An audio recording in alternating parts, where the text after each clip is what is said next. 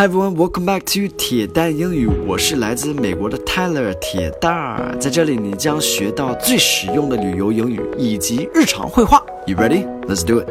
Hello everyone, welcome back. Today's focus word is Bluetooth. Bluetooth. 我觉得很多中国人都知道 Bluetooth 是什么意思。Blue 是蓝，tooth 是牙齿，蓝牙。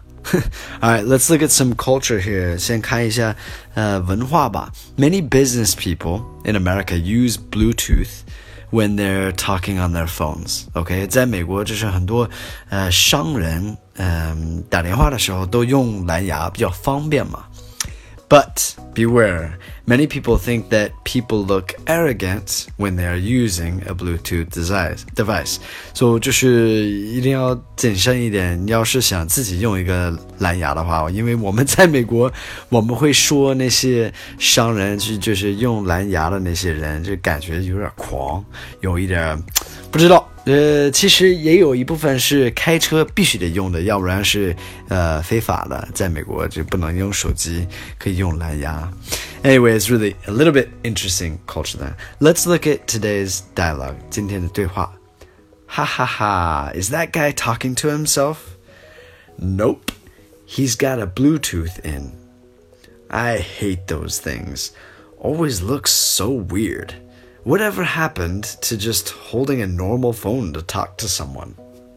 All right，咱来看一下，哈哈哈哈！Is that guy talking to himself？就那个男的是自言自语吗？哼，就看不出来他是用蓝牙的。Nope，he's got a Bluetooth in。呃，没有啊，他在用一个蓝牙。I hate those things，我恨那些东西。Always looks so weird，总是就感觉呃怪怪的，看起来挺别扭的。Weird。 就是奇怪的意思。Whatever happened to just holding a normal phone to talk to someone？我们经常这么说，就 Whatever happened to 就是怀念之前，呃，没有这个东西的时候。So like it used to be people would use normal phones. Now they're all on these Bluetooths. All right, so let's look at some key vocabulary. Nope 就是没有的意思，很口语化。Bluetooth 蓝牙，Weird 就是奇怪的意思。 and hold 就是拿着、拎着，这个时候就是拿着手机 hold the phone. All right. That's it for today's lesson. I hope you guys learned something and I'll speak to you guys soon, all right? Take care. See you on the next one. Bye.